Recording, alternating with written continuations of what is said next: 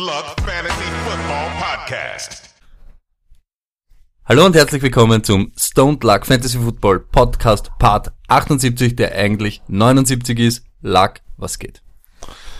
Arsch, ähm, eigentlich, ja, so ein bisschen zach, das Ganze hier. Wetter ist furchtbar. Es ist sehr kalt in Österreich, in Wien überhaupt. Obwohl es aber trügerisch warm ausschaut, gell? Wenn Ja, aber ausschaut, schaut immer warm, und dann ja. ist es eiskalt. Ich bin jetzt letztens draufgekommen, dass wirklich Wien so eine windiges Stadt ist, fast die Windy City. es ist wirklich, es ist voll arg. Ich habe das nie, nie gewusst, dass in Wien wirklich so immer so ein peitschender kalter Wind geht. Lustig, dass du das sagst. Letzte Woche, wie wir geschaut haben, da Bears und dann Windy City, habe ich das googelt, ja, und weißt du, dass Windy City, dass das nur zum Teil bedingt mit den Winden vom Michigan Lake zu tun hat, sondern dass das auch was anderes auf sich hat. Was bedeutet das noch? Ich, ich, ich, ich muss jetzt nachher suchen, ich suche es im Laufe des Podcasts, aber es war urinteressant. Es Das heißt, dann du, urinteressiert. wirst mich dann einfach irgendwann mal reden lassen, steigst aus Voll, und, genau. und googelst dann was Genau das. Na cool. Ja. Freue mich schon, wenn wir diese Stelle erreicht haben. Aber Nein, red weiter. Kalt, Grundsätzlich genau kalt, aber ansonsten ja, äh, freue ich mich. Ähm, wir haben jetzt eine sehr, sehr schöne Woche Football hinter uns gehabt mit CBS Championship Game auch noch am Montag. Das heißt, es sind jetzt fünf Spiele dann. Dieses Wochenende haben wir vier fantastische Spiele, mein Freund. Und du weißt, Divisional Round ist meine Zweitlieblingswoche im Die Football. Lieblingswoche im Football von Nein, die Zweitlieblingswoche. Weil du, die Liebling, nein, Liebling ist, ich tue es drei gesagt und wolltest das nicht ranken. Es war Draft, es war Divisional Playoff Round und was war das dritte? Ja, also mit äh, Thanksgiving-Wochen. Thanksgiving. Hast du Thanksgiving? Nein, das war letztes Mal nicht dabei. Das war sicher nicht dabei. Nein, äh, Spaß beiseite, ist eine tolle, ist eine tolle, tolle, tolle Woche für Football-Fans, auf jeden Fall. Da kann man, da kann man sich sehr, sehr freuen. Äh, wir haben wirklich fantastische Spiele, fantastische Paarungen und ja, wie wir immer gesagt haben, jeder dieser, dieser Teams, die am Wochenende spielen, können sich berechtigte Chancen auf den Super Bowl machen und das ist ja geil. Das ist, das wollen wir, das haben wir, glaube ich, schon sehr, sehr lange nicht mehr gehabt. Und freue mich, wenn ich dann den Real Football Luck wieder rauslassen darf. Ähm, ja, das ist eigentlich alles, was ich dazu sagen kann. Schöne Ja, was war, was war der Poll letzte Woche? Ich, ich, Der Paul war wegen am Geburtstag und und sie sind alle deiner Meinung, man feiert zwischen 30 Ja. und äh, 40 eben nicht mehr groß. Ja, na, ich habe jetzt dann auch eigentlich den Geburtstag auch sehr, sehr gut verbracht. Ich habe Bowling gespielt, wie man vielleicht in meiner Insta-Story gesehen hat. Stone, du tust so, als wäre ein Strike werfen im Bowling so ein Ding. Na, erstens einmal, es hat ja so angefangen, dass du einen sogenannten Turkey machen wolltest. Ähm, anvisiert habe ich. Äh, jeder, der jetzt kein broke ass white fucking bum ist, wird sich jetzt genauso wie ich fragen, was ein Turkey ist. ein Turkey sind drei Strikes hintereinander. Drei Strikes hintereinander. Strikes sind da, beim ersten Wurf alle umwirft. und da ist meine Ding schon mal gewesen. Erstens einmal verdammt nochmal, wie mache ich einen so einen unnötigen Strike? Das ist meine das ein Ding. Ding. Drei hintereinander sind Katastrophe. Also man merkt, dass der Lack irgendwann in seinem Leben kein Live gehabt hat. Ja? Also richtig, richtig assi-mäßig wie Einfach- äh, er einfach wie nur auf Big der, Bo- Lebowski, wie? Big Lebowski auf der Bowlingbahn herumgehängt ist, wie so ein Penner und dann so immer nur, weißt, kennt ihr diese Leute? Der, der Bowlen-Leute wollen einen Frieden haben und dann kommt der Assi so von der Seite, der sich schon so drei Tage nicht mehr gewaschen hat und nimmt einfach so einen Euro und legt ihn so bam, so am Tisch. So, gefordert ist, gefordert ist. Sieger bleibt. Und das ist der Lack, das ist der Lack. Ich bin wirklich vor der Story, ich war entsetzt, erschüttert, begeistert, weißt du, so alle, alle Gefühle in einem. Nein, nein, also, also ich bin äh, ein, ein, ein sehr, sehr guter Bowler, ein begeisterter Bowler.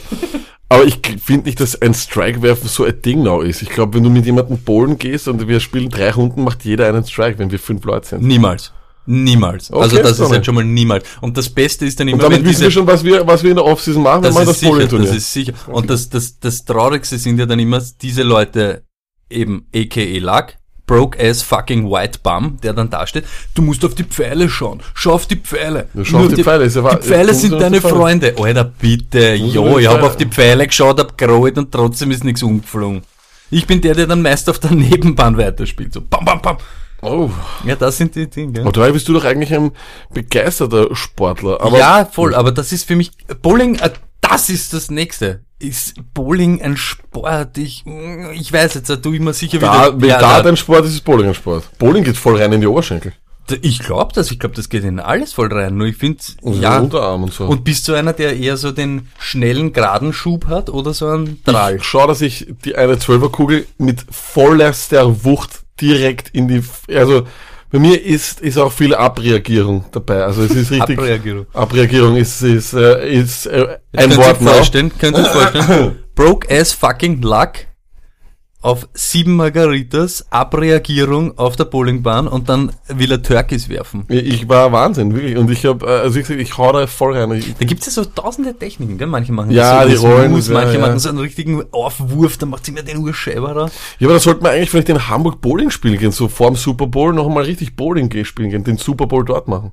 Ich find's immer leibend, wenn du ähm, mit so Vorschläge kommst, was wir alles in Hamburg machen und ich weiß ganz genau, wie dein Mach Tag ausschauen wird. Ja, du wirst am Flughafen schon zum Wegfliegen ein Bier haben, Mhm. Ja. wenn wir ankommen, gleich wieder ein Bier haben, Ja, dann bringt der Len vergisst hat, im Flieger, du irgendwas im bringt Flieger. der Lenny mit. Was ist da, was ist, was die kalte Muschi oder was? kalte Muschi, irgendwas. Ja, was du wirst das, du wirst das trinken und wirst denken, oh leibend, warum was kenne ich das nicht? das? Keine Ahnung. Keine Ahnung. furchtbar, das ist frauenverachtend. Das stimmt, aber keine Ahnung, was es ist.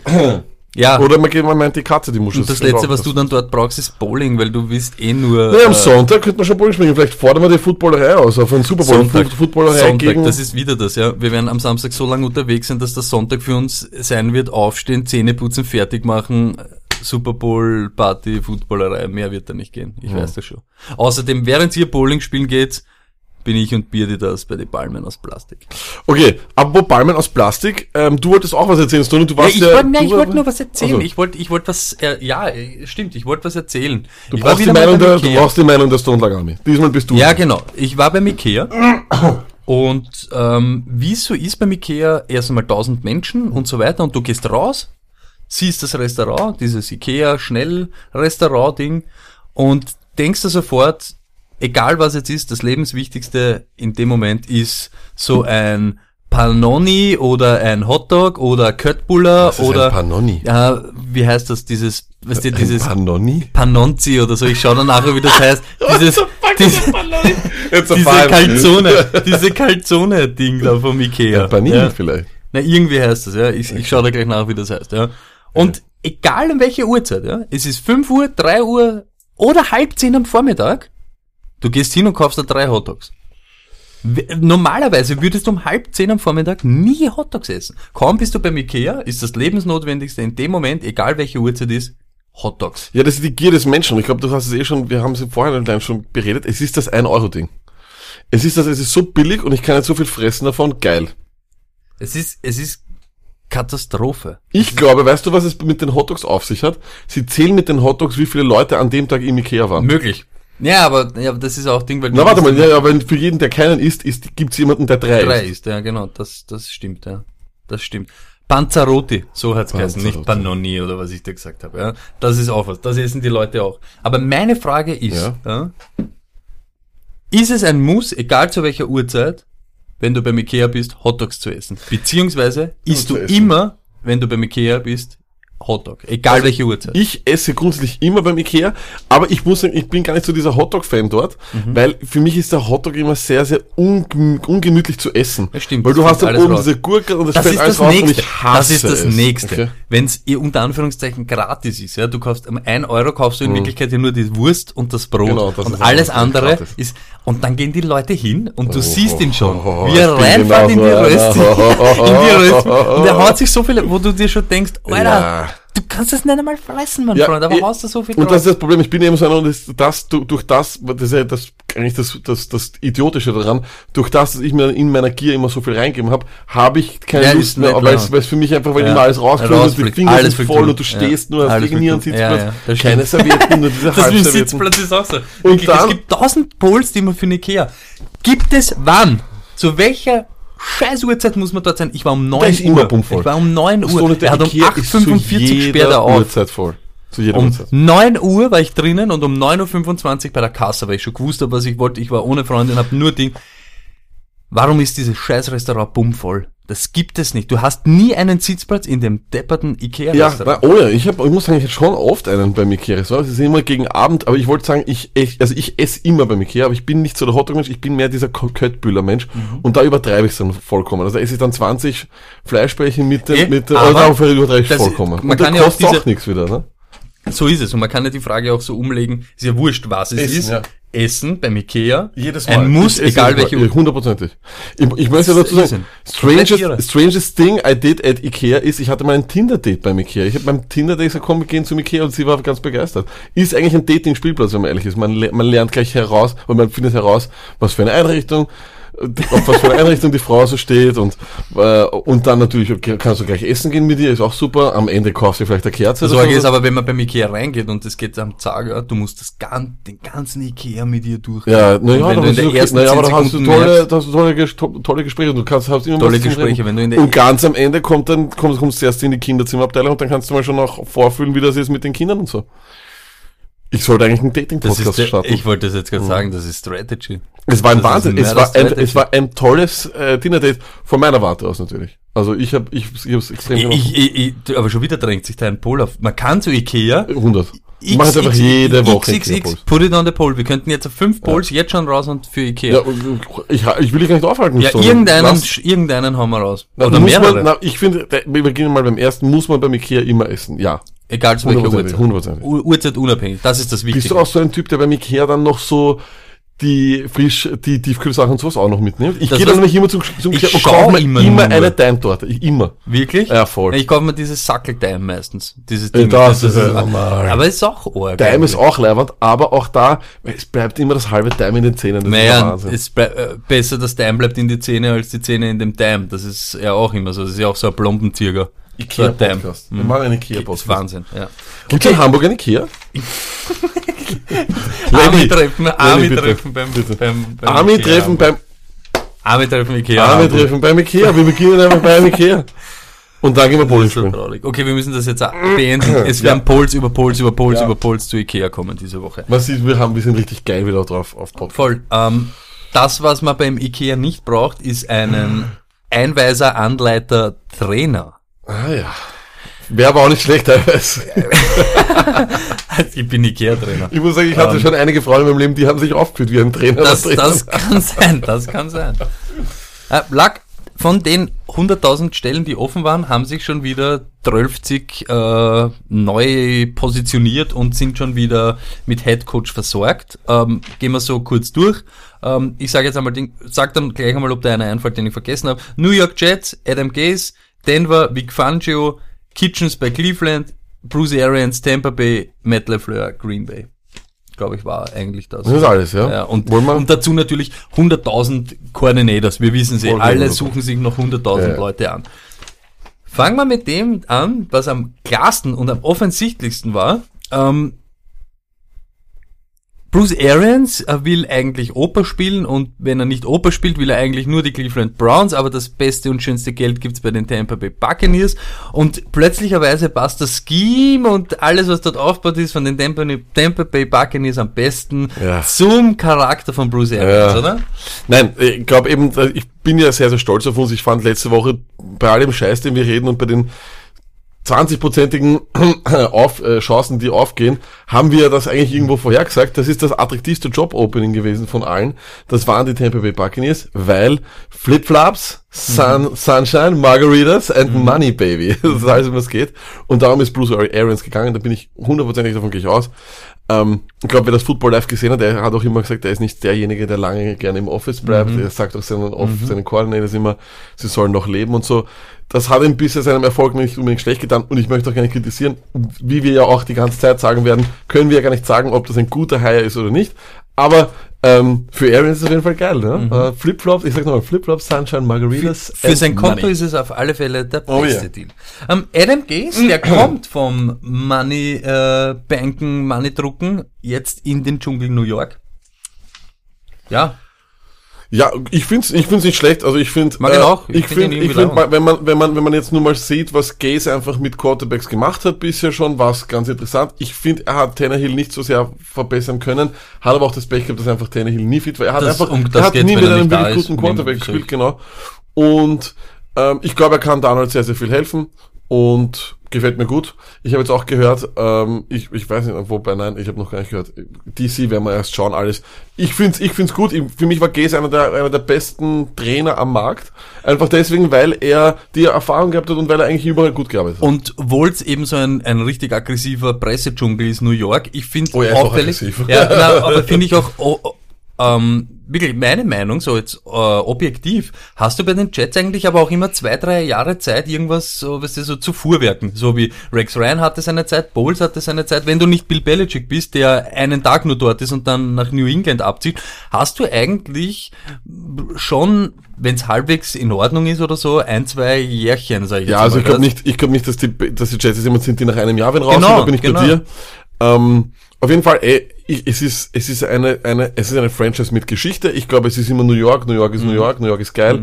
Ähm, und wenn du, und eins ist immer klar auch, wenn du die Jets wieder nach oben führst, dann wirst, bist du, Ja, wirst du in einem sehr interessanten Medienmarkt ein Held.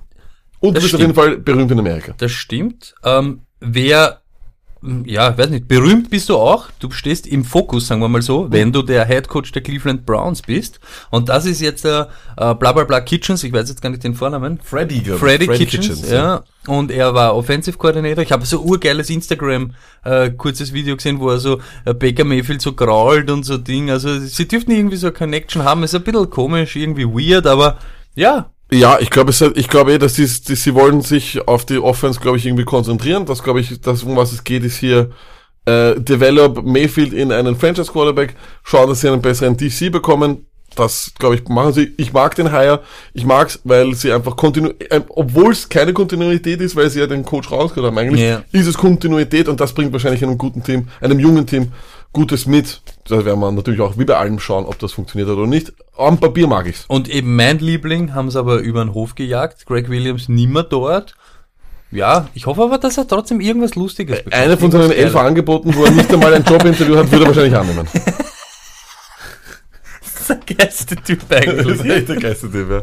Der NFL verliert einen echten Charakter, wenn er keinen Job hat. Da bin ich bei dir, Stoney. Da bin ich bei dir. so geil.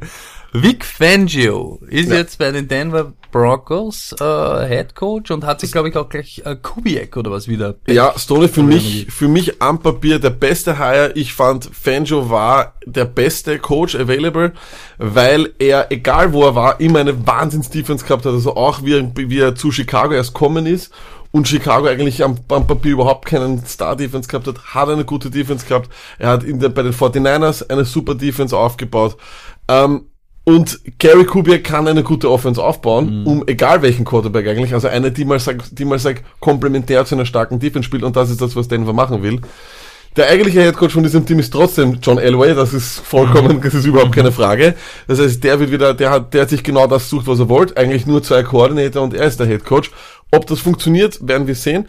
Ähm, am Papier ist es allerdings von den Koordinatoren Kubiak und Fangio wahrscheinlich das Stärkste, was wir so sagen können. Vom Namen her auf alle Vom Fälle. Namen her auf jeden Fall und von der Vergangenheit einfach. Ähm, auf der einen Seite wahrscheinlich den talentiertesten oder einer der Bright Minds de defensively, wenn man jetzt über, über Fangio spricht und Gary Kubiak, ein Super Bowl Winning Coach. Ist richtig. Kann man eigentlich dazu nichts mehr sagen. Lack, ähm, wie zufrieden, wie sehr oder wie? Wir haben noch einen, bevor wir zum, zum Wichtigsten kommen, Cliff Kingsbury. Bei den Cardinals, Stimmt. Ah, scheißegal. Nächster. Stimmt. Da, da bitte Aria, Ad, Arian. Arian. Adrian Franke ist ja, ist ja bekannter Cardinals-Fan.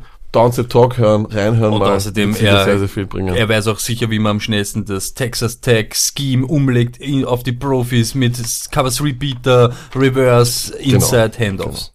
So, und jetzt kommen wir zu dem, auf den freust du dich ja schon so. Matt LeFleur, Green Bay Packers. Lack. Ja, am Anfang war ich, war ich, bin ich nicht so begeistert gewesen, einfach deswegen, weil ich diesen Jugendwahn einfach grundsätzlich in unserer Gesellschaft nicht so mag. 39-jähriger Headcoach, muss man schauen.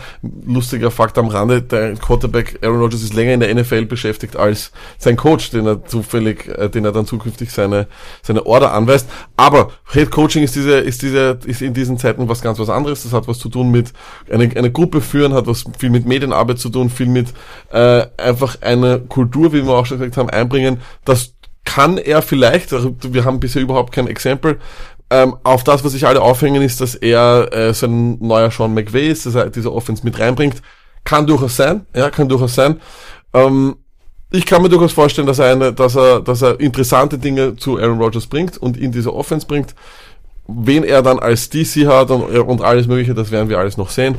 Ähm, es ist okay am Papier, weil ich mag den Coaching Tree. Ich habe mir dann angeschaut, aus welchem Coaching Tree er entstand und es ist der Shanahan Coaching Tree.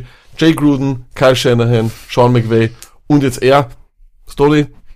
Das sind alles gute Namen gewesen. Sind gute Namen. Und das ist das, was wir uns anschauen müssen. ich Immer sag- nur, ich schau sag dir den den Coaching Tree neuen an. It never lies. Head Coaches nur eines. Spielt euch nicht mit meiner Gunst.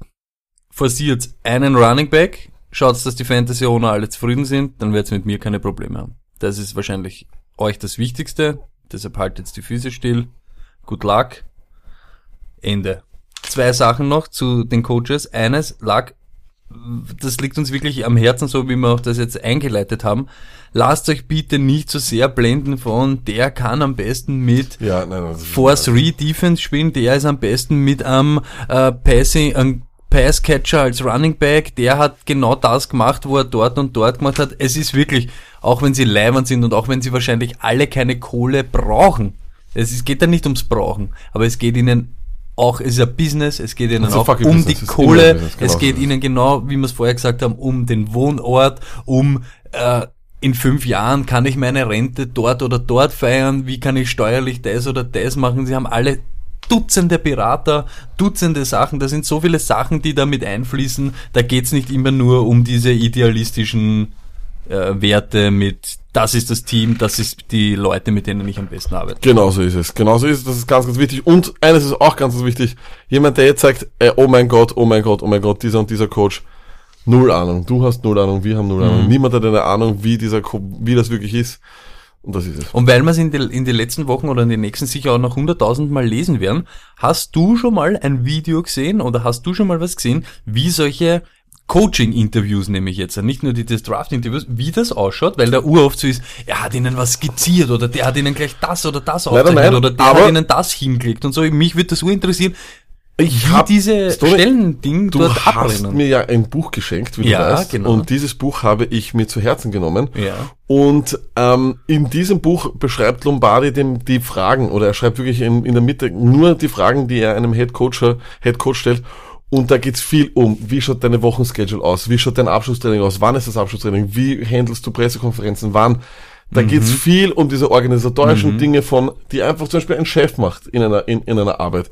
Der hat dann zum Teil, zum Teil auch gar nicht mehr so viel Tagesgeschäft mit, ja, so wie wir es auch immer sagen. Ein Chef muss unbedingt der Beste Mhm. Ja, ja. im, im Tagesgeschäft sein.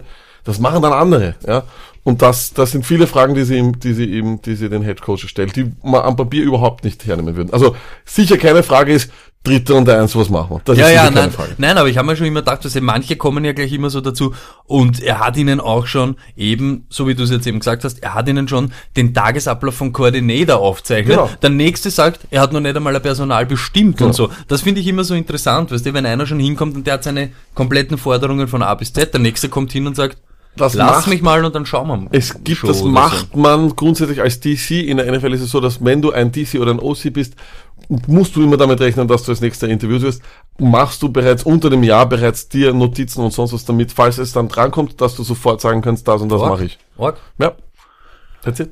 Ja, David, damit würde ich das jetzt abschließen und würde dir einstreuen, Lack, wir sind ja immer Gegner von Rückschauen oder Reviews oder so irgendwas, aber wir müssen unsere kurz unsere 5 Cent zum Wildcard Weekend noch ähm, natürlich auch zum Weil Besten wir geben. auch hier extrem gut waren. Es tut mir leid, aber wir Erstens waren das und extrem ja, gut. wer aufpasst beim Downside Talk Ja, Podcast, und der hat eine Ahnung am wir haben Freitag. Na wir haben zusammengefasst, so na einfach Na sicher, na sicher. So, ähm, Lack, fangen wir an mit dem Samstag, wo ja wirklich der Real Football lag. Also ich glaube, du hättest, wir hätten das vorher schon abhaken, sie hätten gar nicht spielen müssen. Nein. Sie hätten sich nur an das halten müssen, was du gesagt hast. Ja. Fangen wir an, Indianapolis, Houston. Es war so, wie du gesagt hast, die D, es kommt drauf an, wie die D-Line von den Houston Texans gegen die mörderisch spielende O-Line von den Indianapolis Colts abschneidet und das war erbärmlich. Erbärmlich. Ähm, ich glaube, es war genau einmal, einmal im Spiel und das war gleich im ersten Drive, wo sie bei den ersten zwei Snaps nicht gut ausgeschaut haben und ab dem dritten und neun, wo diese Coverage und diese, die- wo ich glaube, ich glaube, er hat 3,8 Sekunden Zeit in der Pocket gehabt und hat den dann auf T.Y. Hilton rauslassen zum First Down und ab da waren sie eigentlich nur noch auf der Rodel. Weiß ich, was es mit Aufsicht hat mit Doug Peterson und Frank Reich und ihren, und ihren Wundern auf Third Down. Sie sind statistisch gesehen die besten auf Third Down, diese beiden Teams. Keine Ahnung warum, was sie da immer auszaubern oder was sie auf, auf, auf, auf, auf dem Film sehen. Fantastisch. Aber du hast es vollkommen richtig gesagt, Sony. Die ist, ich glaube, in jedem Spiel ist es immer so, dass die Unit, die am allerbesten ist, die muss das Spiel gewinnen und die Offensive Line hat das gewonnen. Wir werden noch später dazu reden, was sehr beeindruckend war, war nicht nur die, die die äh, Pass Protection, sondern auch am ganzen Wochenende die meisten Yards erlaufen. Mhm. Ziemlich Stimmt. beeindruckend. Stimmt. Wenn wir schon beim Laufen sind, kommen wir zu dem Spiel, wo wir auch das, wo du das wieder wirklich, und es ist genau das kommen, was du, äh, was du hervor, vorhergesagt hast, sagen wir so, nicht hervorgesagt hast. Hawks gegen Boys, run, run, run, run, run the run, ball, run. run game und so weiter. Aber was mir auch auffallen ist, so wie auch von uns Dallas Defense, ist zum richtigen Zeitpunkt in der Saison richtig hot. Zu Hause auf alle Fälle. Wir werden schauen, diese Woche auswärts, du wirst uns eh wieder ein bisschen was dazu sagen. Aber ich muss auch sagen, Doug Prescott in solchen Momenten ist er dann halt schon irgendwie hot. Ja, richtig. Ähm, ich fand auch, das war beeindruckend, wie er das dann gegen Ende gemacht hat. Aber es war voll, es war so, wie wir gesagt haben, run, run, run und es wird sich die bessere Run-Defense durchsetzen. Das waren die Dallas Cowboys und was ich nicht ganz oft auf Twitter so verstanden habe, war das Play-Calling der Seattle Seahawks. Leute, habt ihr überhaupt ein einziges Spiel gesehen von den Seattle Seahawks? Die haben das ganze Jahr so gespielt. Wie kommen du kommst sonst nicht auf solche absurden Rushing-Starts, wie die Seattle Seahawks es, es gemacht haben. Ich glaube, dass du mit dem Talent, das, das der Kader hat, eh schon das Maximum rausgeholt hast. Dass du ins in die Playoffs Muss man auch hast. irgendwann einmal, muss man dann, gell, man muss dann auch auf das hinunterbrechen. Ich weiß noch, ja. wenn wir jetzt wirklich zurückspulen auf Juli, August, wir haben nicht geheißen, damit, die Seahawks werden prügelt genau. von links nach rechts und so weiter, sind in der Saison immer konstanter. Genau. Und gegen Ende eigentlich stark waren, gefährlich. Genau. Und dann muss Aber man halt auch irgendwann einmal sagen, jetzt ist Feierabend. Genau. Ich habe ich hab nie, ich, also wenn sie es zu Hause gespielt hätten, wäre es vielleicht was anderes gewesen. Auswärts in, in, in, in Dallas war das das absolut falsche Team, auf das sie treffen hätte haben können. Und dann, man, ich muss kurz ansprechen, weil er ist ja auch bei uns gelobt worden und ich, mir hat das ja auch taugt, dieses Dropkick-Kicken und so weiter und aus, aber jetzt ohne Spaß, den Onset-Kick, aber, Ehrlich, Marc, was geht? Ich weiß, Lack, wir haben am nächsten Tag dann eh auch drüber ja. geredet, auch wenn du ihn drop kickst, ob du ihn dann nicht so weit wieder vom Boden weglassen kannst, dass du richtig drunter fährst und den richtig dann böse aufstellst oder was? Ich weiß nicht, ich glaube, dass du müsstest ja, wenn du beim Rugby, der Kickoff ist auch ein, ein, Na, es ein, gibt, ein, ein es gibt immer wieder Dro Und du kannst ihn ja wirklich, gerade beim Dropkicken, glaube ich, pardon, gerade ich glaube, dass gerade beim Dropkick ich so ich ja viel mehr Spielraum habe und, du, ihn, und ihn sofort hoch, das, ist ich auch das. viel höher kriege. Man ne? muss ja aufpassen, ne? Wenn, wenn ein Dropkick ist äh, mein Verständnis vom Fußball, dass du ihn genau erwischt, wenn er aufkommt, ja? Mhm. Dann kannst du nicht wirklich äh, drunter schlapfen, dass du ihn gescheit aufstellst. Aber wenn du ihn ein bisschen, weißt du, wieder weglässt vom Boden, kannst so drunter fahren, dass ich den vielleicht so kerzenmäßig aufstelle. Aber er kickt ihn einfach 25 das war eine, Das Yards. war eine Frechheit. Wie er es gemacht hat, war eine Katastrophe. Aber ich bin dann sofort aufs Denken gekommen, warum hat er das nicht viel öfters trainiert, wenn die ja auch wissen, dass jetzt eine ganz neue Kickoff-Regel ist? Komisch. Ich denke mir, Stoney, wirklich, man kann mit einem, mit einem Dropkick könnte man viel besser einen Onside-Kick machen. Ich bin davon wirklich überzeugt. Ich bin mir sicher, irgendwer hat das gesehen. Das wird das nächste Video highlight. Ich bin mir ganz, ganz sicher. Bowling, Dropkicken, Kickoffs, äh, Onside-Kicks. Also ich will das prophezeien, ich bin mir sicher, irgendwer in der NFL ist, gesessen, hat das gesehen und hat sich gedacht, Herst, das ist die Lösung auf zu, on zu Onside-Kicks. Ich, ich finde sowieso komisch auch, weil jetzt auch Tucker zum Beispiel her, herzunehmen, ja, ich weiß schon, na, auch nach der neuen Regel, dass du ihn recoverst, ist sehr schwer. Nur die Ausführungen immer von diese Onside-Kicks sind irgendwie unter aller Sau. Wie wenn ja, eh, und jetzt ist er noch, jetzt ist er, glaube ich, 17% zurückgegangen, ja. ich glaube nur noch 4%, ja. Pro, 4 ja. Prozent aller Onside-Kicks oder sonst was gehen auf. Also eine, eine absurde, äh, wie soll ich sagen, eine, eine absurde Rate wird da, wird da re recovered. Da müssen doch die Special Team Coaches auch Stimmt. irgendwann einmal da sitzen und sagen, hey, wir müssen uns was einfallen lassen. Und dieses Dropkick-Ding, ich fand es extrem interessant. Und nochmal, schau dir Rugby-Kickoffs an, du warst ja schon auf ja. Rugby spielen, die können das recht gut. Ja, und ich, ja, genau dasselbe. Ich weiß nicht, was er da machen wollte, keine Ahnung, vielleicht weiß er selber auch nicht so ganz. Sonntag lag. Chargers Ravens. Jeder hat sich darauf gefreut, jeder hat eigentlich auch gewusst, es wird jetzt kein, kein ähm, offensiver Leckerbissen, aber das, ich muss dann wirklich hervor, hervorheben, die Chargers Defense hat mir sehr gefallen, auch wenn jetzt die Offense von den Ravens ein bisschen auslassen hat, auch mit Lamar, aber wir haben es vorher gesagt, Ingram wohnt im Backfield von gegnerischen Offenses. Das ist genau das Schlechteste für so Option Plays und Ja. so weiter. Und das hat eben angefangen mit Fumble, Punt, Punt, Punt, Ja. Punt, Fumble, Punt. Irgend, es war ein Wahnsinn. Ja, Fehler aber auch. Wie, sicherlich. Also wie gesagt, haben wir ja auch, dass die Ravens sich selber kaputt gemacht haben mit ihren Fumbles. Die O-Line von den Ravens war wirklich erschreckend schwach. Ja. Ich glaube, sie sind überhaupt nicht zurechtgekommen. Ja. Eben Bosa, Ingram, Bosa, Ingram. Pff, Das war eben das, Wahnsinn. das war das, was Sie auch vorher gesagt haben, das haben wir ein bisschen nicht so, also wir mich jetzt nicht, wir, oder wir wollen uns hier nicht so vollkommen mit, mit Ruhm bekleckern. Lamar Jackson hat nie zweimal gegen ein Team gespielt. Das war das erste Mal, dass ihm das passiert ist und die Chargers haben eine ganz andere Defense auf einmal aufgestellt. Mhm. Sieben Defensive Backs oder sechs Defensive Backs nur durchgehend drin gehabt und waren voll auf das. Also die haben einfach genau gewusst, was kommt. Die waren Stimmt. sehr, sehr schnell beim, beim, beim, beim Ball Carry und dann war's. Stimmt, und aber um es jetzt anzusprechen, es muss ja, muss jetzt auch einmal, ich möchte eine Lanze für ihn brechen, weil A, wenn man jetzt die ganze durchgeht, die ganze Entwicklung von Lamar Jackson, wir haben am Anfang haben wir gesagt, es ist eine Frechheit, dass man ihn noch als Wide Receiver beim Combine. Nein, er ist ein Quarterback, war er bei uns auch. Dann spielt er die Hälfte der Saison nicht, dann kommt er rein, macht wirklich das, was für so einen Quarterback und für seine Skills da ist das Maximum. Sechs Wochen lang, und das ist jetzt kein Spaß, auch bei den Baltimore Ravens. Jeder hat nur noch King Lamar in Lamar with Rust. Sechs Wochen lang hat keiner gefragt, ob das passt, ob das oder ob das oder ob das. Niemand hat ihn irgendwie hinterfragt.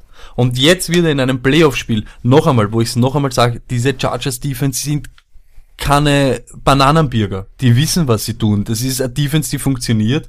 Wird auf einmal prügelt, links, rechts. Nicht nur er, sicher hat er auch Fehler gemacht, aber es muss auch dann so Plays reinkommen für ihn, die ihn irgendwie ein paar Mal den Ball auch schnell aus der Hand kommen lassen. Eben Odell Slants, irgendwie schnell kurze Pickup-Plays, wo er, und dann irgendwann die ganze Zeit so, Flecko muss kommen, Flecko, Flecko, Flecko. Ich, wirklich, ich, mir war dann echt schon schlecht. Wir haben auch einen Ravens-Fan und ich schätze ihn sehr, aber dann auch er wieder dieser Flecko-Tenor. Alle wollen den Flecko, der er 2004 oder 2007er Saison, keine Ahnung, wo er halbwegs einmal einen Run gehabt hat von fünf Spiele. Das ist nicht Aaron Rodgers, das ist nicht Tom Brady. Wir, wir rufen dann nicht Joe Genau. Montana, komm bitte und rette uns. Das ist Joe Flecko. Und wenn man dann sieht, zum Beispiel der Pass, den er anbringt, Lamar Jackson, über, über Derwin James auf Buck Allen, da dieser Mhm. eh ein fluky Play, wo er aber dahinter schon sieben oder acht Achterschleifen. Ja. Flecko wäre tot in dieser Saison. Ne, und ich möchte auch, Und also, im vierten Viertel, zwei Touchdowns, 170 Yards, mehr hätte er auch nicht machen können. Eben, und eines ist ganz wichtig, Tony, ähm, die, dieses Team steht hinter Lamar Jackson. Das war, glaube ich, vollkommen logisch und das haben sie, glaube ich, irgendwie, das war schon zwischendurch dann irgendwann einmal schon während dem Jahr klar. Und ja, das wäre auch, wie gesagt, auch vor allem, was, das Ding ist ja auch, was ist denn das für eine Situation für, für den, für den Flecko da reinkommen? Wieso sollte er überhaupt noch Bock drauf haben? Alles, was er machen kann, ist verlieren. Er kann nur verlieren, erstens. genau das und zweitens, er weiß doch schon längst, dass er nächstes Jahr gar nicht mehr in diesem Team ist. Erstens das, der zweitens Scheiß? er verdient einen Heidengeld und das Übrigens nächste, der bestverdienendste Spieler im, im, im ganzen Team. Und das, das, was ich so arg gefunden habe, dass da keiner auch in der Situation so bedenkt, wenn der sich jetzt dorthin stellt, die O-Line den ganzen Tag Käse ist, Ingram dann wirklich diesen Mörder-Rush hat und ihn dort zerreißt, er hat nichts davon. Jeder weiß jetzt, ja, jeder Coach und jedes NFL-Team, was Joe Flacco kann und was er nicht kann. Er hat nächstes Jahr sicher einen Job und ich sag zu 70% einen. Starting-Job. Irgendwo. Zum Beispiel, ja. Er, der braucht sich ja nicht neu beweisen. Alle tun so, er muss schauspielen. Er muss nicht vorspielen vor Nein, irgendwen. das ist Die Gefahr, dass er dort Meier ist, ist eigentlich viel größer, als für dass er eben was gewinnt. Bin ich bei dir vollkommen richtig. Lag dann zum Abschluss Eagles gegen Bears. Wahnsinn. Also, ich hab's eh gesagt, Mac war, es ist schade. Die ganze Jahre reden wir über Mac und dann in so einem Spiel musst du aber zeigen, dass dann Khalil Aber Mac Tony, was haben wir gesagt? Ähm, Gameplan muss sein, get the ball quickly out. Ja. In dem Spiel seine schnellste Release-Zeit gehabt. Es war also von dem her, haben, wir- haben sie das gemacht, was wir machen. Eines möchte ich sagen, nicht Cody Parker hat dieses Spiel verloren, sondern die Offense. Und es ist einfach das, was ich sag. Wenn die Defense und das ganze Team den Gegner zu 16 Punkten hält, kann ich erwarten, dass mein Team 21 macht. Machen sie nicht. Ähm, fand's gut, was im äh, NF ähm, Around the NFL Podcast gesagt wurde, dass Trubisky ähm, hier behandelt wird mit irgendwelchen Seidenhandschuhen, nur weil er am Draft Day ausgebuht worden ist in Chicago und alle sagen, "Äh, er kann ja gar nichts dafür, dass er so hoch gepickt worden ist. Nein, aber er kann was dafür, dass er ein scheiß Quarterback ist, dass er mehrfach Glück gehabt hat, dass seine Bälle nicht intercepted worden sind, möchte ich hier gar nicht erwähnen, aber die Offense hat es nicht zusammengeschafft. Eine Offensive, ein Mastermind wie Matt Nagy anscheinend ist, hat es nicht geschafft, mehr als 16 Punkte zu machen. Die Offense hat dieses Spiel verloren, Punkt. Ja, ich muss aber auch ganz ehrlich sagen, wenn man es jetzt äh, runterbricht, dann auch an dem Tag mit den Möglichkeiten, die sie eben haben und die Möglichkeiten, die die Bears haben, war meiner Meinung nach auch die Philadelphia Defense die bessere Defense. Auf jeden Fall, auf jeden Fall. Die ja, O-Line der Philadelphia Eagles ist wieder da. Dazu kommen wir Also, noch. ja, Respekt. Und genau das, was du jetzt eben gesagt hast, bisschen Mensch bleiben. Ich bin auch immer einer, ich lache natürlich über Cody Parkey und seine Kicks und so weiter, aber hey, haltet euch da ein bisschen zurück. Wenn man da eben liest auf Twitter mit Hurensohn und was weiß der Kuckuck und solche Ja, Sachen, hey, das ist, ich kann mir lustigere Sachen vorstellen, als nochmal, wie der Kicker von einem NFL-Team zu sein und Scheiße zu bauen. es hat nicht der Cody Parker das vorher. Erstens einmal war er sowieso getippt, der Ball ja auch noch. Also von dem her Mhm. ist es ja gar nicht sein. Es wurde auch im Nachhinein geändert auf ein, äh, nicht auf ein Missed Field Goal, sondern auf ein Blocked Field Goal. Mhm. Und ähm, ja, wie gesagt, ich kann von meiner, meine, die Defense und die Special Teams werden da drin stehen und sagen, wir haben, wir haben den Gegner zu 16 Punkten gehalten. Der Deal ist, ihr macht immer 21 und wir gewinnen das Spiel. Lack, ankündigen, unser Fantasy-Thema. Ja? Es wird ein sehr langes Segment werden, was Ja. ich gemerkt habe. Review Tight Ends 2018. Ja.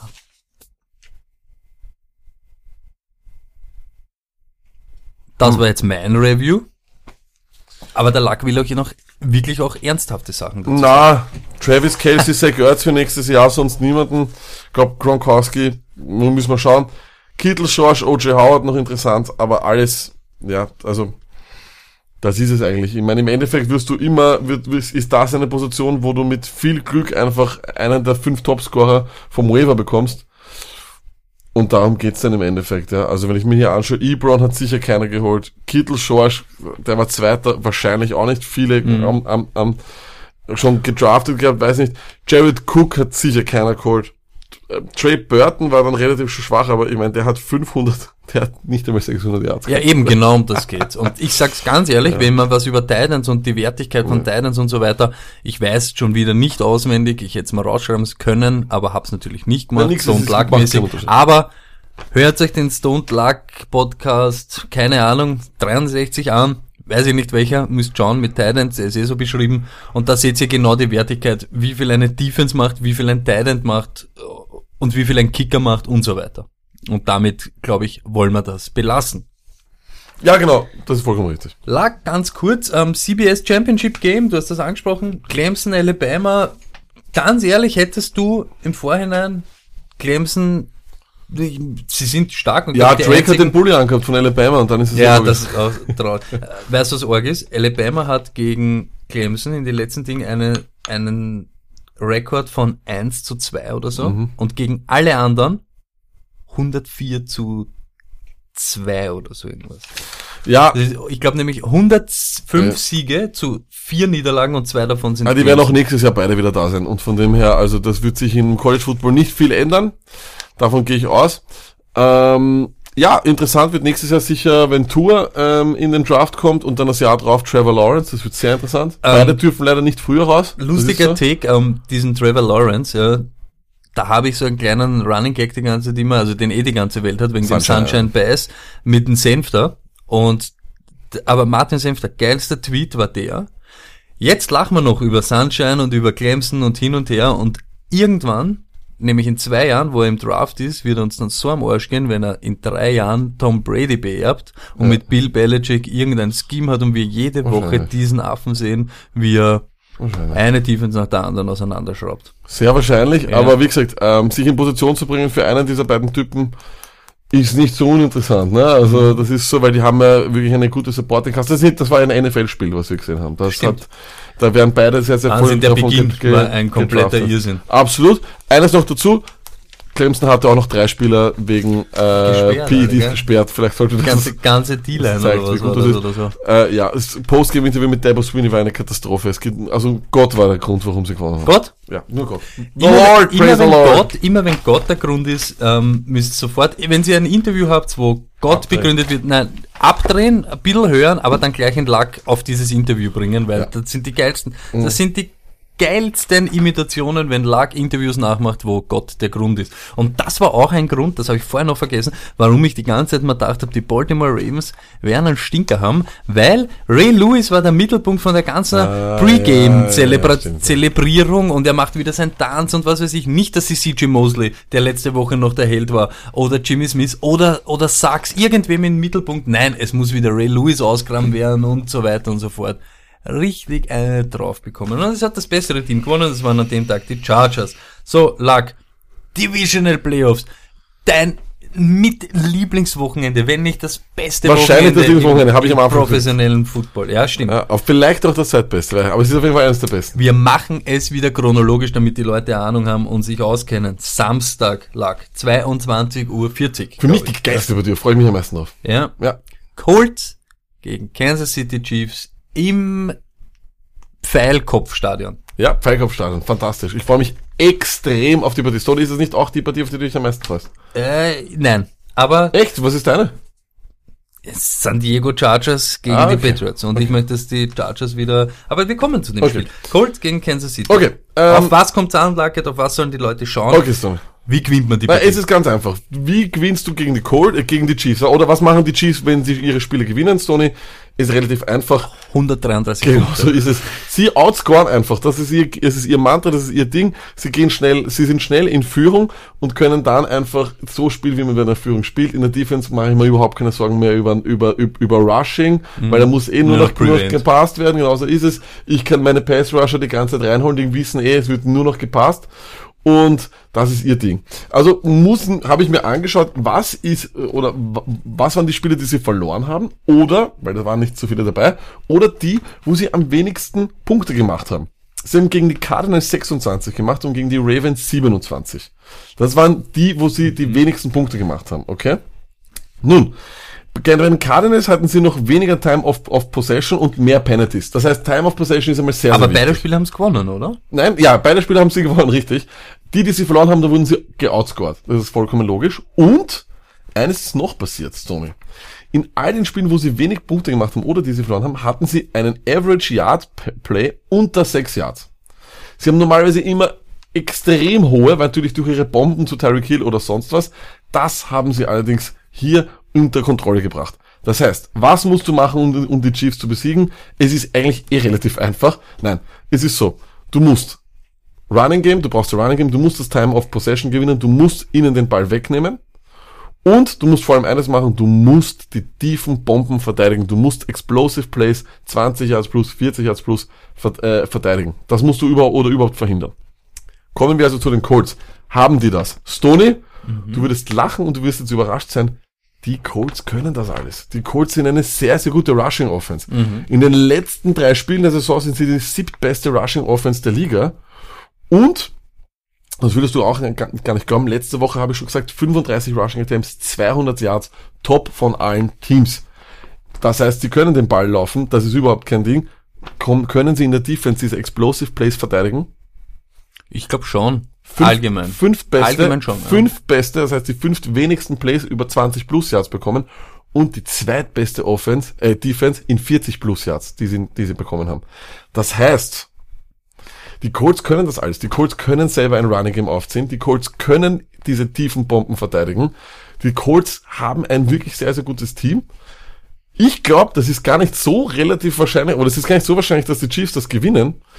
Und ich sag dir, weil dieses Team gerade so hoch ist und so gut dabei ist und die O-Line wieder so übernehmen kann und das für mich wieder die beste Unit ist in diesem, in diesem Spiel, glaube ich, dass die Colts gewinnen werden, weil sie den Ball von, weil sie die Possessions der Chiefs verhindern werden und einfach den, den Rush, den Time of, of, of Possession Battle und den Rushing Battle werden sie gewinnen. Wenn wir es jetzt auch umdrehen, sage ich jetzt genau den Spieß, ähm, wie sehr kann die Kansas City Chiefs Defense das Scoring von Andrew Luck, der ja auch eigentlich, glaube ich, fast immer Punkte raufschraubt, das unterbieten oder das bremsen? Oder wie kann man, können, haben die Chiefs das drauf, dass sie so einen Rushing Attack zum Beispiel wie von den Colts so stoppen, damit sie, äh, we- weißt du, es ist ja immer Ich lustig, ich, so. wir wollen, das was zum Beispiel die Chargers gemacht haben, sie wollten ja von Lamar Jackson besiegt werden und haben in Wirklichkeit gewusst, er kann uns wahrscheinlich nicht noch einmal besiegen. Genau so ist es. da ist aber so, willst du das Luck, willst du, weißt du, willst du wirklich Luck herausfordern, dass er dich besiegt, weil er hat dann die Möglichkeit, dass er dich Das- da so gescheit auseinander. Das Ding ist folgendes. Eines, es ist, gibt ein bisschen eine, eine, eine, eine fluky Situation in, in, der ganzen. Die Chiefs führen die Liga an in, in Sacks. Mhm. Aber warum, Stoney? Weil sie 21-0 vorn sind und sie dann nur noch Stimmt. das, was wir mal gesagt Stimmt. haben, dann Nur können sie rushen. machen und dann, Und- ja. dann, dann Ja. gibt's zwei, drei Ja. einfach Ja. in jedem Spiel. Das heißt, das ist ein bisschen eine fluky Situation. Die Colts werden rauskommen und den Ball laufen und das werden sie hundertprozentig machen. Es geht hier nicht um Andrew Luck. Der muss gar nicht seinen besten Tag haben. Marlon Mack ist der Mann in diesem Spiel, der braucht ein gutes Spiel. Wenn Marlon Mack übernimmt, können sie das Spiel gewinnen. Und das ist mein X- mein X-Faktor. Marlon was, Mack. was sagst du zum ersten Playoff-Auftritt vom Kermit? Nervös, nicht nervös, wird er einfach seinen Stiefel runterspielen, wird er genauso elektrisch sein Ich wie unter glaub- der Saison, wird er glaub- nachdenken, wird er... Ich, ich glaube, er muss geduldig sein. Ich glaube, dieses, die Colts geben eben keine großen Plays her. Er muss, er wird viel, er wird viel underneath machen müssen. Kelsey? Er wird nicht sein, ja, er wird, er wird nicht, er wird nicht sein Showtime Mahomes spielen können. Ob er so geduldig ist, weiß ich nicht. Er wird seine Chancen suchen, aber diese Defense ist gut und das Was ist ich mein- zum Beispiel- ich glaube eben nicht, dass es ist und ich, ich traue ihm nicht zu, dass er fehlerlos bleibt. Deswegen, ich glaube, dass die Colts das gewinnen werden. Was ich zum Beispiel wirklich arg finde, überhaupt jetzt dann seit Hand weg war und dann noch die Running Backs ein bisschen angeschlagen waren, alle miteinander immer irgendwelche Wehwehchen gehabt haben, dann bist du halt schon ein bisschen eindimensional und dann sind die Spiele auch richtig äh, haarig geworden, eben auch Ravens und so weiter, weil du weißt zwar, Mahomes kann dich schlagen, Hill kann immer wieder entkommen, aber du weißt halt, sie müssen es eben übers Passspiel probieren und das ist halt Und schon auch... Eins ist ganz, ganz wichtig. Viele, viele sehen in dieser, in dieser Chiefs Offense immer so eine Gimmick Offense, die nur funktioniert, weil das Scheme so super ist. Das ist ein absoluter Schwachsinn. Diese Offense funktioniert, weil die Spieler, die in ihren Positionen zu den Top 5 zählen. Mhm. Kelsey ist ein Top 5 Tight End. Hill, gut, wir haben viele, äh, viele Wide Receiver, aber wenn es um Downfield Wide Receiver geht, alle ist. Hill unter den Top 5. Sicherlich. Kareem Hunt hat letztes Jahr angeführt in, in Rushing Yards. Da, da ist ein guter. Und was passiert mit dem Rushing Game, wenn er nicht mehr da ist, haben wir auch gesehen. Mhm. Fantasy Numbers von Damon Williams waren super. Von Hunt wären sie aber noch besser gewesen wahrscheinlich. Wahrscheinlich, Das heißt, und Mahomes ist ein toller Quarterback. Dieses Game funktioniert deswegen, weil die Spieler gut sind. Game of your life. Du stirbst, wenn du es verlierst, als Coach. Quarterback. Andrew Luck oder Patrick Mahomes? Andrew Luck. Einfach weil er mit der, O- mit, also mit der O-Line der, der, der, der Colts nämlich immer Andrew Luck. Okay, dann haben wir in der Nacht ähm, das Spiel, wo wir der Luck wieder versprechen werden wird. mm, Und Luck wirst du schon, ah, hat Pinocchio geholt. Und, naja, und ab 5 Uhr, halb 5 äh, äh, redet man mit niemandem mehr. So, Luck, dieses Mal bitte bleib wach, weil ich glaube, auch dieses Spiel wird ein, ein, ein Kracher. Dallas Cowboys gegen Los Angeles, Schrägstrich, St. Louis Rams. Luck, äh, stoppt man Gurley, stoppt man LA? Genau, das wollte ich gerade sagen. Stoney, auch hier habe ich mir wieder angeschaut, was passiert, äh, wann haben die Rams verloren? Die Rams haben erbärmlich verloren gegen die Bears und gegen die Eagles. In beiden Spielen hat Gurley überhaupt nicht funktioniert. Und wenn er nicht funktioniert, funktioniert dieses Team nicht. Und das ist wirklich relativ eindeutig, äh, wenn du es dir bei den Bears und bei den Eagles anschaust, weil dann müssen sie das Spiel in die Hände geben von, äh, von Goff und der ist absolut noch nicht bereit dafür. Das ist einfach so. Ähm, ja, und das ist eben ein ganz ein großes Problem wird eben sein, kann man, kann man Gurley stoppen oder nicht. Das Problem ist, Dallas ist auswärts nicht unbedingt eine gute Rushing Ich, ich wollte überhaupt das sagen. Die Dallas Defense auswärts, ich habe es mir nur ein bisschen angeschaut. Ich habe es nicht einmal so sehr beleuchtet, weil ich eh gewusst habe, du wirst das eh vorbereitet haben und wirst das auseinandernehmen. Deshalb habe ich mich eh auf das verlassen. Und Fantasy-Punkte gibt's auch keine zu machen. Deshalb, ja, interessiert mich der, der Background da gar nicht mehr. Aber ich habe gesehen, auswärts und daheim, das sind zwei paar verschiedene Schuhe bei, der- bei der Dallas Defense. Genau so ist es. Die Dallas tut sich eben auswärts gegen den Lauf etwas schwieriger, 16er, aber die Rams auf der anderen Seite, weil wir werden jetzt, was machen wir auch, natürlich, was muss man auch machen, wenn man gegen die Rams gewinnt? Time of Possession gewinnen. Das musst du immer machen gegen solche explosiven Offenses. Ähm, das können die auch ganz gut. Die können ja auch sehr gut laufen und auch wenn Aaron Donald ein toller Pass Rusher, ein Interior Pass Rusher ist und Dante Fowler Jr. und wer alle noch, die sind keine gute, keine gute Rushing Defense. Die geben auch zu Hause, sind sie in ihren Statistiken überall dreistellig, das heißt immer über 100 Yard Average, egal ob zu Hause, auswärts oder sonst was. Das heißt, ich glaube, beide Offenses werden sehr, sehr gut laufen können. Beide Offenses werden ihre, werden ihre Punkte machen können. Kriegt Dallas den Ball und kann Dallas irgendwie forcieren, ein Three and Out oder den Run dann doch vielleicht stoppen, wird vielleicht drauf ankommen, welche der beiden Offenses ist effizienter in ihrem Scoring und auch da sind sie sehr, sehr ähnlich. 59% bei den, bei den, bei den Rams, 55% bei Dallas. In der Red Zone oder allgemein? Überhaupt. Ah, okay. Scoring, Scoring Okay. Wenn es ja, um ja. Touchdown geht. Das heißt, ich glaube, es wird ein sehr, sehr ausgeglichenes Spiel werden, wo wirklich auch wieder die Running Backs übernehmen werden. Ich glaube, das wird Sieg gegen Gurley all day. Aber dann wird es auf die Quarterbacks ankommen. Wer macht einen, wer ist, wer macht eher einen Fehler? Wer macht eher die Turnover? Und Stoney, da tippe ich auf den Quarterback, der die meisten interceptable, interceptable Balls dieses Jahr geworfen hat. Das ist Goff. Jared Goff. 31 seiner Pässe Ja, sind, waren interceptable, wurden nicht intercepted. Mir war er eigentlich immer wurscht, seitdem dass er dann mein Fantasy Quarterback ist, habe ich ein bisschen sympathisiert mit ihm, aber ich muss halt schon sagen, auch das, was letzte Woche wieder war, ich weiß nicht warum, aber Dick Pick Duck ist irgendwie, keine Ahnung, ist so ein bisschen so ein cooler, irgendwie so, weiß ich nicht. Er kann Fehler minimieren. Ja, er kann aus irgendeinem Grund die Fehler minimieren und wenn er es nicht sieht, kann man ihn irgendwann einmal einreden, geh allein, Und man geh muss, alleine, man muss halt auch sagen, die, die, die O-Line der Cowboys ist nicht mehr das, was vor zwei Jahren war, aber ist natürlich eine Top-Unit, ne? Vollkommen richtig. Ich, also, Stimmt, Donald, ein, ein, ganze, ein, ein ganze another kind of animal, dieser Hundertprozentig. Typ. Nur, ich weiß du, was ich bei, bei ihm ein bisschen so, wir haben letzte Woche Khalil Mack gesehen. Ich, also ganz überraschend, wenn auf einmal dann, weißt du, so Disappearing Act, äh, ein Second oder so irgendwas. Und die dann, Frage puh, ist, also schau, die, die, die Frage ist, Das ist so Travis bei Frederick beiden und so, Teams beginnt, können sie laufen oder nicht. Kann ein Team, kann eines von, eines von beiden überhaupt schon von Anfang an gar nicht laufen, kann keine First Downs über den Lauf machen, ist die Partie sofort erledigt. Ich glaube, dann ist es erledigt, weil wenn man das Spiel von einem der beiden Quarterbacks in die Hand geben muss, werden sie versagen. Da bin ich Mhm. Okay. mir hundertprozentig sicher. Ich glaube aber, dass dann eben, weil der Quarterback trotzdem noch immer ein großer Teil des Ganzen ist, der, der eher einen Fehler macht, verlieren wird. Und ich glaube, dass das Goff ist. Und ich glaube, dass Goff äh, Turnover, Turnover machen wird und Dickpick eher nicht. Und deswegen tippe ich auch hier auf den Außenseiter. Ich tippe auf die Cowboys. Okay, also wir haben jetzt zweimal, also wir haben einmal die Colts von dir und einmal die Boys. Ja? Ja. Und dann zwei Fragen noch von mir. Der, du hast einen Quarterback äh, fürs Game of Life hast du gejuiced. Jetzt Game of Life, wenn du wenn du wenn du verlierst, stirbst du. Dein Running Back, Sieg oder Gurley? Sieg. Ich bleib, ich, ich, ich sag dir warum. Ähm, vieles von dem Erfolg von Gurley ist auch, weil er nie gegen solche Eight-Man-Boxes arbeitet, weißt du, was ich meine? Die Colts kommen auf je, äh, die, die Rams kommen auf jedem Down praktisch mit drei Wide Receivers raus, wurscht, ob sie laufen wollen oder nicht. Sie forcieren den Gegner, ihm den Raum aufzumachen und das kann er dann sehr, sehr gut. Sieg läuft jede Woche, in, seitdem Sieg in der NFL ist, weiß jeder, er bekommt den Ball. Und es ist immer so. Und er produziert jedes Jahr. Für mich ist er der beste Running Back in der Liga. Und ich nehme auf jeden Fall Sieg any day. Zweite Frage, weil bei den anderen zwei Teams, das sind die Patriots und die Saints, die, ein, die eine Woche frei gehabt haben, die kennen das, Breeze und ähm, Brady. Wie wird, ganz ehrlich, hat das für dich einen Ausschlag, dass jetzt einmal Holmes und Goff zum ersten Mal eben dieses Freilos haben in der ersten Runde, ähm, eine Woche zum Nachdenken, weißt du, so, das ist ja auch immer so eine Sache, wenn du es gewohnt bist oder wenn du damit Mhm. umgehen kannst. Ein Brady weiß ganz genau, wie er die, diese eineinhalb Wochen jetzt da verbringt. Einer, der, weißt du, so neu ist. Hundertprozentig. Das Also ist auch hundertprozentig. Hundertprozentig. Das ist gerade, gerade ich glaube, in allen amerikanischen Sportarten sieht man das sehr, sehr gut. Erfahrung spielt eine sehr, sehr, sehr, sehr große Rolle. Ob das dann ausschlagen wird, weiß ich nicht. Ich glaube schon, also ich kann mir durchaus vorstellen, dass Goff und Mahomes, ich sind, ehrlich, in den beiden Spielen traue ich eben, ich, ich glaube eher, dass Mahomes einen Fehler macht und eher, dass Goff einen Fehler macht. Also ja, auf jeden Fall. Okay. Lag Sonntag. Dein Deep, dein jetzt, Spiel jetzt. Jetzt kommt's wirklich. Chargers gegen Patriots. Ähm, ja, ich kann einfach nur sagen, wenn die Chargers Defense das abrufen kann, was sie letzte Woche abgerufen hat, äh, sind sie für mich jetzt nicht Favorit, aber hängen die dort mehr drinnen, als die Leute glauben.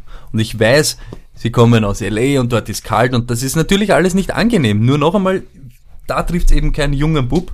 Es kommt dort Rivers, es kommt Keenan Allen, die wissen, wie halbwegs gespielt wird. Die Defense war letzte Woche schon on top. Also da haben es wirklich mit, mit Desmond King, mit Hayward, mit äh, Darwin James und so weiter. Die Secondary ist ein Wahnsinn. Vorneweg mit die zwei wilden Pass Rusher. Dieser Phillips war auch ein Wahnsinn. Also ich glaube, mehr Probleme für die Patriots, als sie erwarten. Also, vollkommen richtig, Stoney. Ähm, wie, wie schlägst du, Tom Brady war immer das, was sie sagen, you bring the pressure with four, du machst vier, du forcierst ihn, du machst Druck auf ihn mit wenigen Leuten, damit du gute Coverage spielen kannst. Das hat nur ein bisschen, schafft dann nie wer, weil er hatte den Ball dann schneller draußen, als er jetzt sagen kann. Rein von den Statistiken her ist auch der Pass Rusher Chargers nicht grandios, nur 19. Aber Joey Bosa hat lange nicht gespielt. Seit stimmt, Joey, Joey Bosa zurück ist, natürlich gerade das ganz andere Statistiken. Ähm, Zu und zweit, seit beide am Feld sind, haben sie die meisten Sex als du. Genau. Und eines noch, eines muss man halt auch sagen. Früher hat's geheißen, "Yeah, if you blitz Brady, he gonna beat you. Tja, das ist aber nicht mehr, das ist einfach nicht mehr wahr. Vielleicht kann man uns alle an die Spielerinnen bei den, gegen die Steelers oder sonst was, überhaupt allgemein im ganzen Jahr, glaube ich, haben wir Brady noch nie so oft am Boden gesehen, oder? Stimmt. Und das Problem ist auch, er ist gar nicht mehr der beste Pass, äh, Passer under pressure. Er ist nur der zehntbeste und sein Quarterback-Rating under pressure, Stoney, kannst du es erraten? 74,8. 74,2, sehr gut. äh, und warum, aber weißt du warum auch ein ganz, ganz großes Ding ist? Es fehlt ihm eigentlich dieser Third Down Receiver. Auch hier, wenn wir an die klassischen Patriot-Spiele denken, Third Down, kein, dritter und fünf, no problem, Gronk einfach in die Höhe Gronk, ja, kein stimmt. Problem. Unter den Top 13 der noch verbleibenden Spieler Edelman. Ist kein einziger Patriots Receiver. Oh, was die Third Down Conversion und, Third Down Catches Das heißt, gedacht, das ja. fehlt ihnen, weil sie aber auch ihren Spielstil ein bisschen geändert haben, Stoney. Mhm. Was machen sie sehr, sehr gut? Sie machen und sie, und sie machen First Downs übers Rushen. Sie sind das viertbeste Team, was Rushing First Downs betrifft. Würde man auch nicht glauben. Aber das tun sie. Was bedeutet das alles zusammen? Das bedeutet, die Patriots werden den Ball, sie werden ihr Running Game auf, aufziehen wollen. Sie wissen, dass sie von den Skill Position Players her nicht mehr auf dem Level sind, auf dem sie früher waren. Sie werden versuchen, das über das Running Game zu gewinnen. Jetzt ist eben die große Frage, ob sie sich das überhaupt noch trauen, nachdem sie gesehen haben, wie die Chargers den Run verteidigt haben. Das ist eben ein ganz, ganz großes Ding. Das nächste große Problem ist, kommen die Chargers wieder mit ihren 6 DBs raus, ist ja auch dieses Underneath-Game gar nicht mehr so gegeben. Wo ist denn das Mismatch, wenn ein, wenn ein Safety oder ein Corner auf einmal den, einmal den, den Running Back au- aus der Flat deckt? Ist ja fast gar nicht mehr, ge mehr gegeben. Das heißt, ich sehe ein ganz ein großes Problem bei den Patriots und ich habe eigentlich gar keine Ahnung, was wie der Gameplan aus, aussehen soll von denen, weil ich glaube, dass sie A oder B, finde ich, derzeit verlieren Das, würden. das, das, was ich ein bisschen wild finde, ist immer, ich glaube zum Beispiel, dass die Chargers Offense nicht so äh, daherkommen wird wie letzte Woche, weil auch die Ravens, äh, eben der Pass Rush und die Defense ein anderes äh, Konstrukt ist als die Patriots.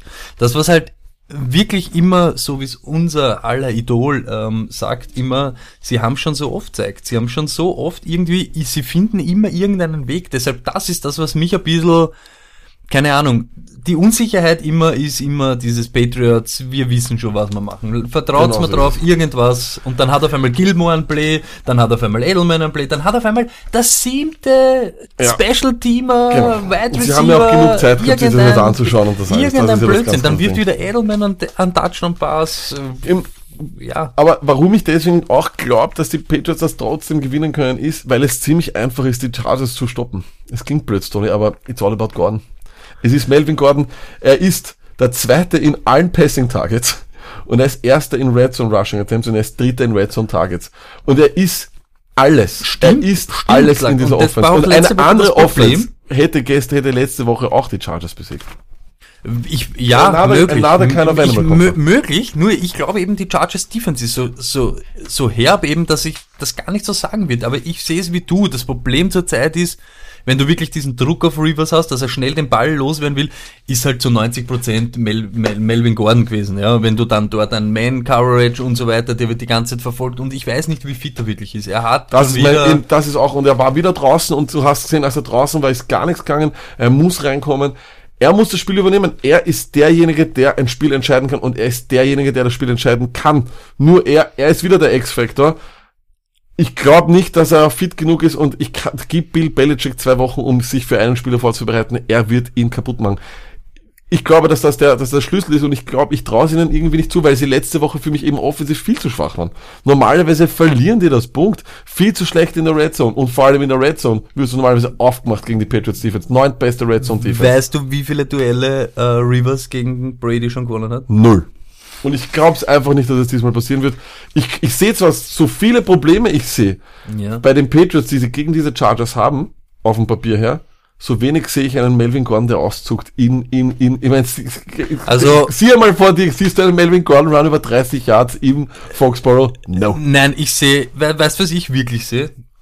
Vor meinem Ding, aber ich habe letzte Woche das mit Derek Cohen gesehen und das ist dann nicht passiert, deshalb sollte ich nicht drüber reden, aber ich sehe ähm, Forced Fumble, Zack Rule, Schlag von Ingram oder so bei Brady und die Kugel bounced so und so, solche komischen Dinge, irgendwas ganz was Wildes. Und sie sind schnell hinten und wollen es dann irgendwie kitten oder keine Ahnung. Also Ich du, glaube, dass es, ich glaube, dass es ein enges Spiel wird. Ja. Aber ich glaube, dass im Endeffekt die Patriots das ausgrinden werden, wenn man das Okay. so sagen will, weil die Chargers Offense nicht lang genug auf dem Feld sein wird. Also Time of Possession geht hundertprozentig an die Patriots, das garantiere ich dir. laut Luck, EFC Conference Finale, Colts gegen Patriots.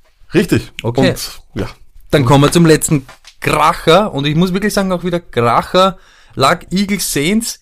Werden die Eagles so abstinken wie in dem Spiel, wo sie von Tyson Hill irgendeinem anderen Typen, noch irgendeinen anderen Typen, der nicht Elvin Kamara heißt, noch einen Wide Receiver, den keiner kennt hat und noch irgendeinen, der auch nicht Kirkpatrick, auch nicht Thomas geheißen hat und alle Fantasy-Owner gemeiert hat, wieder K.O. gehen. Ich- Ich kann es mir wirklich schwer vorstellen. Es ist wirklich, es ist, es ist äh, so sehr wie, so sehr wie alle diese Geschichte mit Saint Nick lieben und Nick Foles und wie, wie geil diese Geschichte wäre. Ich bin bei Gott kein Eagles-Fan, aber ich, würde ich es jetzt feiern, wenn der noch einmal das gewinnt, das kannst du nicht, kommst du nicht du auch. Mir, ich Es sag's ganz Wahnsinn, ehrlich? Fantasy ist vorbei. Ich gönn, ich- die, die Besseren sollen gewinnen, ja, Okay. die Besseren sollen Okay, gewinnen. Aber gehen wir es mal wieder chronologisch durch. Äh, Frage war immer, warum sind die Eagles jetzt so gut? Oh mein Gott, Nick Foles ist so ein Wahnsinn. Letzte Woche, wir haben es ja schon gesagt, schnellste Release-Zeit, per, äh, perfekt. Warum hat er aber auch so eine schnelle Release-Zeit? Warum kann er überhaupt releasen? Sondern wie viele Sacks haben die in den letzten vier Wochen gegen die Herrschaften Donald, Clowney, Watt und Mac zugelassen? ich hab's gehört, keinen. Einen, einen einzigen, das war Clowny. So, das heißt, die O-Line ist absolut da, ja. Sie haben aber auch, die Defense ist wieder da, Tony. Beste Red Zone Defense der Liga. Die haben sich dann noch am Ende hochgehangelt, sind die beste Red Zone Liga. Rushing Defense in den letzten drei Spielen, wie viele Yards im Schnitt? 38,4. 49,3, das ist irre. Über das ganze Jahr überhaupt die viertbeste Rushing Defense auf einmal nach einem so einen stinkigen Start, ja, mit 90,3 Yards. Sie müssen also, und das haben das ist ja das Einzige, das war ja das Trademark-Spiel, das man gesehen hat, wie, wie du die Saints besiegen kannst. Time of Possession ist sowieso immer. Und du musst den Rushing Battle gewinnen. Das heißt, du musst mehr Rushing Yards als sie haben, weil sie sind ein, eine Wahnsinns-Rushing Offense. Sind aber leider auch eine Wahnsinns-Rushing Defense, dazu kommen wir gleich. Und du musst Breeze sacken. So, Es, es ist ein bisschen was zum Tun. Genau, es ist ein bisschen was zu tun. Das Problem ist, die, die, die, die, die Eagles haben mal kein Running Game. Das ist immer ganz, ganz, ein ganz großes Problem. Das heißt, Mhm. wir können, und selbst wenn sie eins hätten, die beste Ru Rushing Defense Muss ich aber auch ganz ehrlich sagen, wohl du auch wieder gesagt hast, und das kann auch diese Woche sein, dass diese Woche, glaube ich, mehr als letzte Woche Sproles zum X-Faktor wird.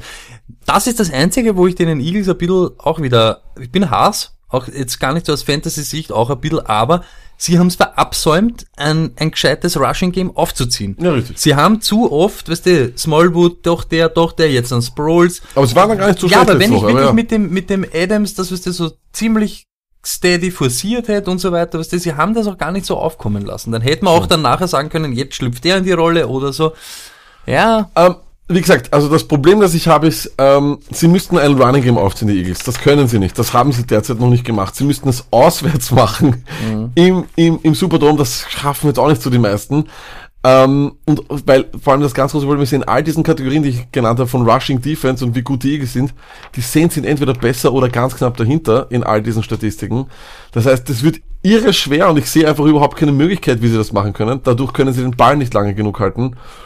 Und ihre Defense ist zwar gut, aber ich kann es mir nicht vorstellen. Ich glaube, dass die Saints da- das mehr oder weniger sicher nach da sind wir halt jetzt auch wieder bei dem Thema, ja.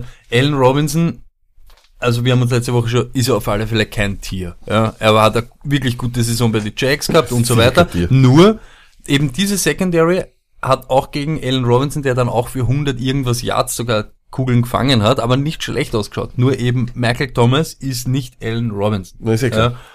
Um jetzt nochmal kurz um die Bears zurückzukommen, die sie ja letzte Woche geschlagen haben, die aus der Windy City kommen. Es gibt vier, ja, vier Gründe, warum diese Windy City Windy City heißt. Und nur eine davon ist das Wetter. Dann Cincinnati Rivalry, keine Ahnung, müsst ihr euch merken. World's Fair, keine Ahnung, steht auch bei Wikipedia. Mhm. Und dann das, was eigentlich der Grund ist, wo die meisten Chicagoer sagen, dass das der Grund ist, ist aus, kommt aus der Politik, weil die Politiker früher in Chicago sich gedreht haben wie mit dem Wind, weil sie eigentlich nur auf Kohle verdienen aus waren. Also da kommt eher Windy City her, weil Chicago ist ja eben so eine Oldschool-Stadt, weißt du, so war ja immer auch so Capital-mäßig unterwegs, weißt du, so ein bisschen so die inoffizielle Hauptstadt und so. Und daher kommt das.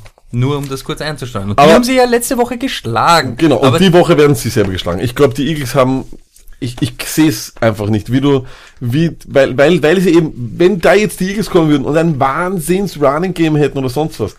Die Sache ist die, Stoney, die O-Line ist zurück, das haben wir gesagt. Es wird ein Wahnsinnsspiel dieser O-Line Mhm. Weißt du, was Es mein wird ein Problem- Wahnsinnsspiel dieser O-Line brauchen. Wenn sie das irgendwie hinbekommen, dann, Soll ich da sagen, was bei den Saints, ähm, die dann gewinnen sie das ganze Ding die auch. ne? größte Gefahr, kann auch sein, ja, aber die größte Gefahr der Saints, für die Saints, sind die Saints selber. Sie haben sich immer nur selber geschlagen, weil sie, genau, wenn sie angefangen haben, zum Zaubern, zum überheblich sein, zum wild sein, zum wir haben schon irgendwie alles andere gewonnen oder wir sind ideenlos. Ich meine es ganz ehrlich, wenn du Elvin Kamara nicht selber stoppst, ist er schwer zum Stoppen in der Kombination Michael Thomas, Elvin Kamara, Drew Ingram, Brees. ja. Ingram noch dazu als Ch- äh, Change of Pace, wie sie es immer so schön ja. sagen. Es ist einfach eine zu geballte Ladung. Ich sag letzte Woche Trubisky geschlagen, diese Woche gegen Drew Breesky verloren. Ah. Aber lag jetzt ein Ding, äh, um zu deinem Game of Life nochmal zurückzukommen. Ja. Du hast dein Quarterback, dein Running Back, Wide Receiver, Elshon Jeffrey oder Michael Thomas. Davante Adams, aber ansonsten, aber ansonsten, ähm, Der Hass, der Hass, der Hass, den du Michael Thomas entgegenbringst, ist auch unglaublich. Das ist genau derselbe Hass, den die ganzen anderen Sportjournalisten Devante Adams entgegenbringen. Es ist unglaublich, der weniger Respekt. ja, ja, kennt gerade Mike, ja. So, lag Saints gewinnen. Saints Dein gewinnen. NFC Championship Game ist deiner Meinung nach Cowboys gegen Saints. Ja, der Rematch von dem einen und das macht die ganze Sache wieder interessant. Cool. Ja, schau mal, was wird. Ähm, wird Was interessant. wird interessant zum Sehen. Ich, Samstag, ich Sonntag. habe letzte Woche alles vorhergesagt, oder? Ich habe auch das vorhergesagt. Nein, das einzige Ding, den Chargers Ding. Ah, stimmt, die Ravens, ja, weil ja, ja, eigentlich, stimmt. das ist ja auch dein, opala, das ist ja auch dein Team von der Ja, schon Wildcard-Ding, wieder das all the way gehen kann. Noch einmal, und ich möchte noch mal kurz, um nicht den ganz, den Fantasy-Kontext ganz zu verlieren, wir haben ja die Stone Luck Army Playoff Challenge und wer, ihr kennt das Meme, wo sich der mit dem Finger auf die Stirn zeigt und so Ding, wer war letzte Woche ganz gescheit und hat natürlich vorgedacht und alle, Alle haben wieder man na, alle haben glaubt, der Stone ist wieder Idiot. Warum stellt der Elvin Kamara auf, wenn er gar nicht spielt? Äh, warum spielt der Kelsey auf, warum er gar nicht spielt? alle diese Jetzt. Freunde, wer macht diese Woche Double Points mit diesen So Burschen? die Alter? Playoff-Challenge. Ich habe nur einen Spieler, der nicht Double Points macht. die Und Double die so Points geil. Luck, Double Points Kamara, Double Points Hilton, Alles Double. Points, Double Points, Double Points, Double Points. Okay, das Das soweit. macht überhaupt keinen Sinn. Du- Das macht überhaupt nein. Nein, es ist komplett Ja, irre. das ist irre, Aber das ich bin, ich bin guter Dinge, dass, Ja. dass, dass ich da richtig durchdrehe. So, Lag. Eines müssen wir noch sagen, genießt dieses Wochenende, weil Ja. es ist das letzte Football-Wochenende ja. mit vollgepackt mit Football und vier Dann haben wir wirklich eins dann Spiele. Dann noch lasst, genau. Und die Senior Bowl, weil es für uns auch. Sind aber, und die Pro Bowl. Oh, und da jetzt kommt noch einmal kurz. Ein Rant muss sich noch ausgehen. Wie zum Teufel, wie zum Teufel kommt Lama Miller in die Pro Bowl. Egal ob Votings oder nicht, wie kann's das sein? Das ist doch lächerlich. Bitte das hör ist doch auf, lächerlich. Bitte schenkt der Lächerlich. Scheiße keinen. David Bakhtiari zum zweiten Mal hintereinander All-Pro Left Tackle wieder nicht im Pro Bowl. Ey, come on, man. Ja, es ist lächerlich. Okay, dann bis nächsten Freitag. Wir haben es noch angekündigt, nächste Woche eben nochmal Freitag und dann switchen wir wieder auf, nach dem Conference Final, switchen wir wieder auf unseren gewohnten Montag. Montag. Das heißt, Stone Luck Dienstag für alle zum Hören immer. Genau, zwei Tage vor dem Downset Talk. Stone Luck Tag. So ist es, weil dann wird wieder von uns kopiert. Genau. Ähm, Damit verabschieden wir uns und sagen nur noch Freude, Peace.